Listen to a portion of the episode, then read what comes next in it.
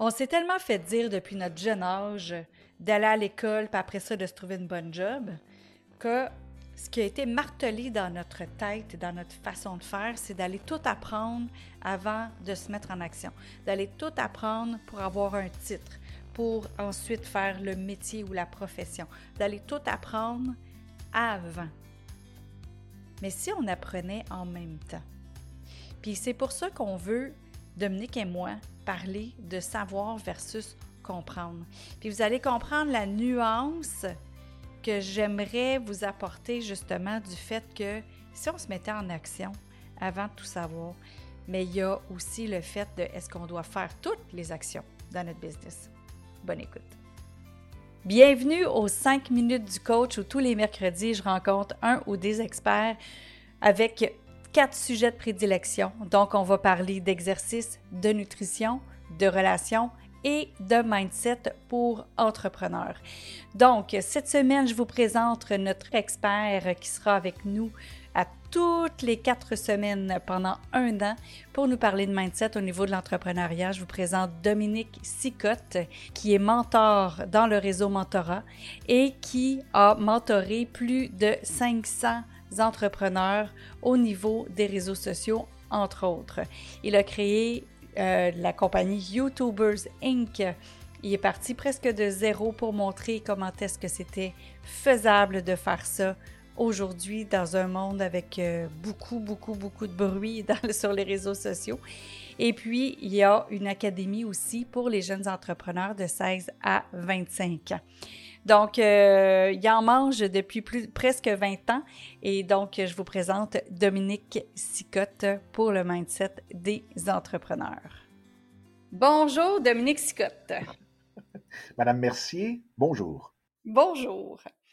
Hey, il y a quatre semaines, tu as commencé à parler justement d'être dans l'action.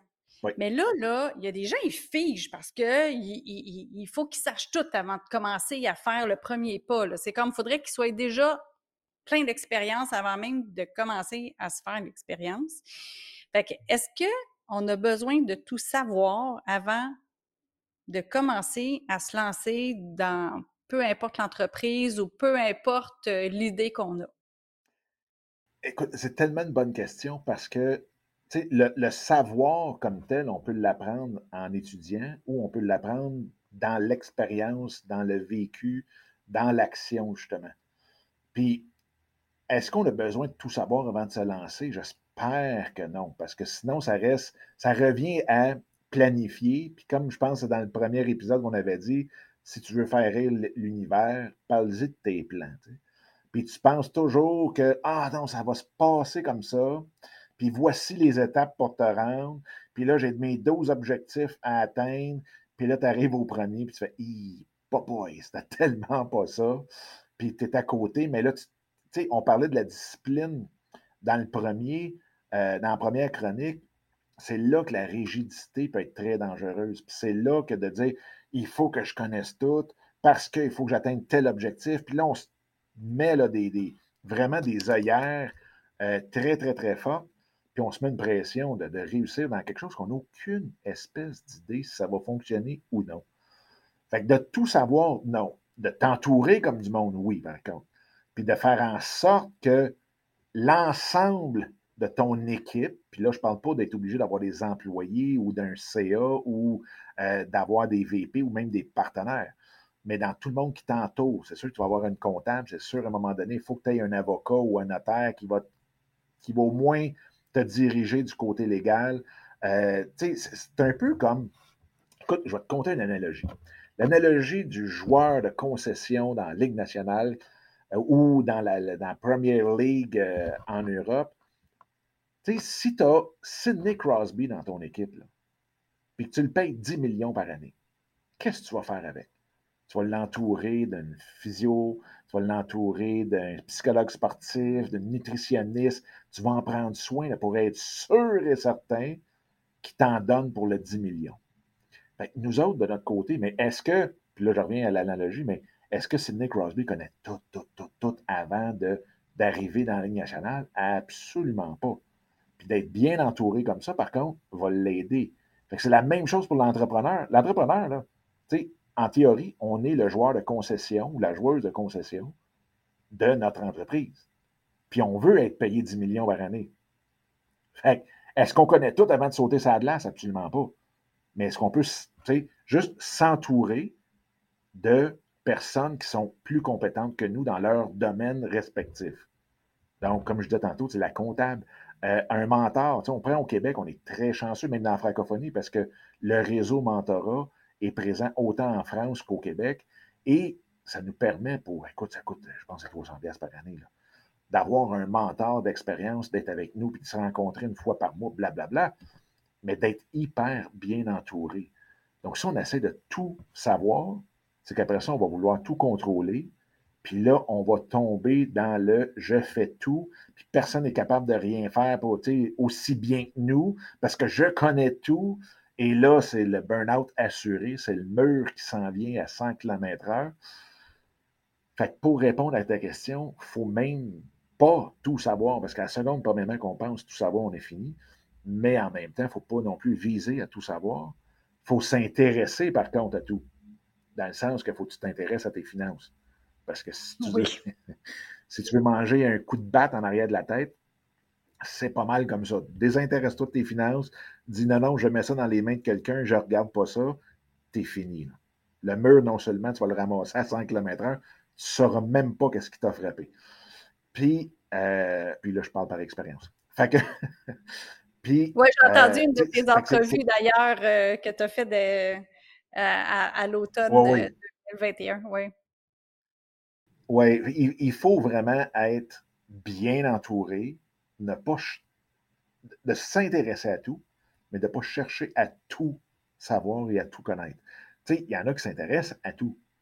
Moi, je, on pourrait, moi, j'aime ça comme ça. Par jour, j'étudie, pas j'étudie, mais plus je vais lire sur des sujets qui m'intéressent pour un minimum de 3-4 heures par jour. Fait que oui, j'adore ça.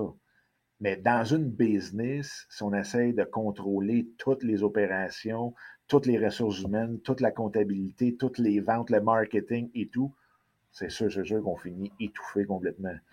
Fait que non, il ne faut pas chercher à tout savoir.